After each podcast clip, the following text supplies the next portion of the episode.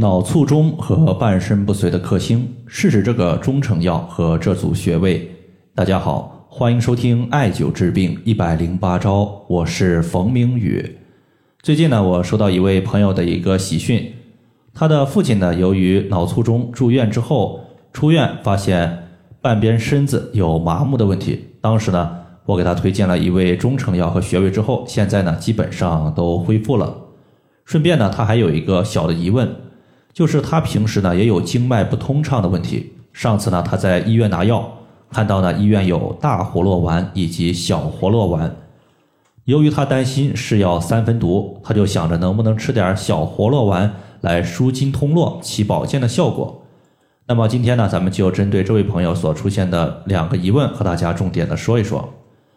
在具体讲之前呢，我先说两个点。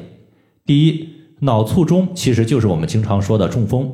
脑卒中呢，它是西医的说法，中医的说法呢就叫中风。而这位患者半边身子麻木的问题，其实就是中风后遗症。第二呢，当时我给他推荐的中成药叫做大活络丸，从名字呢就知道它是一味舒筋通络的药物。这个大活络丸呢，它是由四十八味中药所组成的，一般呢我们线下的药店都有销售。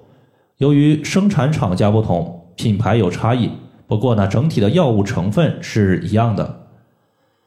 大活络丸和小活络丸两者呢一字之差，实际上它们都有活血化瘀和通经络的作用。但是呢，我们要知道它们的偏向性实际上是不一样的。比如说大活络丸，它主要是偏向于那些气血亏虚、中风所导致的后遗症，你像半身不遂、言语不清、肢体麻木。而小活络丸呢，它主要是针对那些身体强壮的患者，同时呢，外感风邪所导致的病症居多，比如说环境潮湿所导致的筋骨疼痛、跌打损伤，可以考虑用小活络丸。所以呢，两者的情况不同，如果你不知道自己身体的状态，切记呢不要乱用。接下来呢，我们就针对这位朋友所反馈的他的父亲出现中风后遗症、麻木的问题，后来呢康复之后。他所用到的一些方法和大家简单的说一说。首先呢，这位患者的舌苔呢，主要是以白腻苔居多。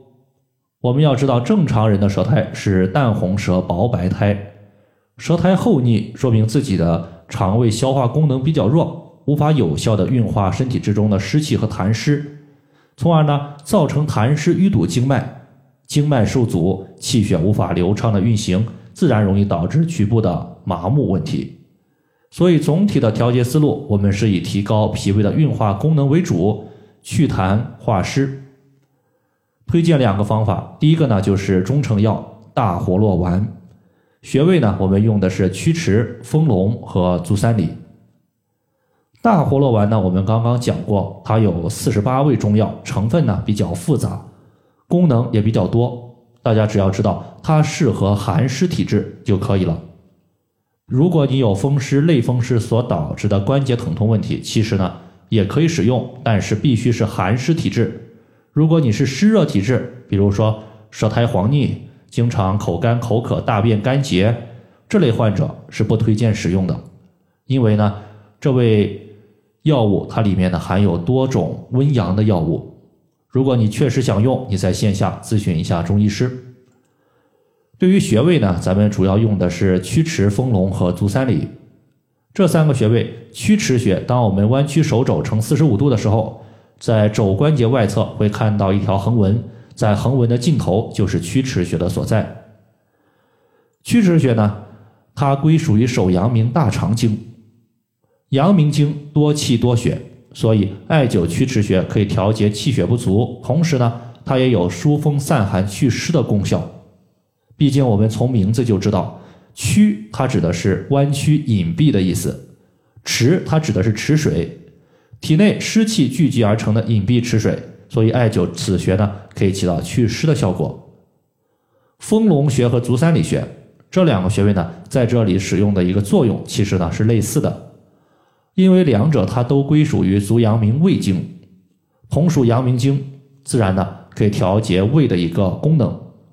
丰隆穴它归属于胃经的络穴，联络于脾经，归属于胃经，脾胃同时可以调节。而脾胃乃是后天之本，主运化。它运化什么？其实就是运化体内的湿气。湿气它是痰湿形成的原材料，所以当我们艾灸丰隆穴的时候，就相当于是掐断了湿气对于痰湿的供给，自然呢可以化痰，避免痰淤堵经络。足三里穴呢，它是在健脾养胃的基础上，着重调补气血。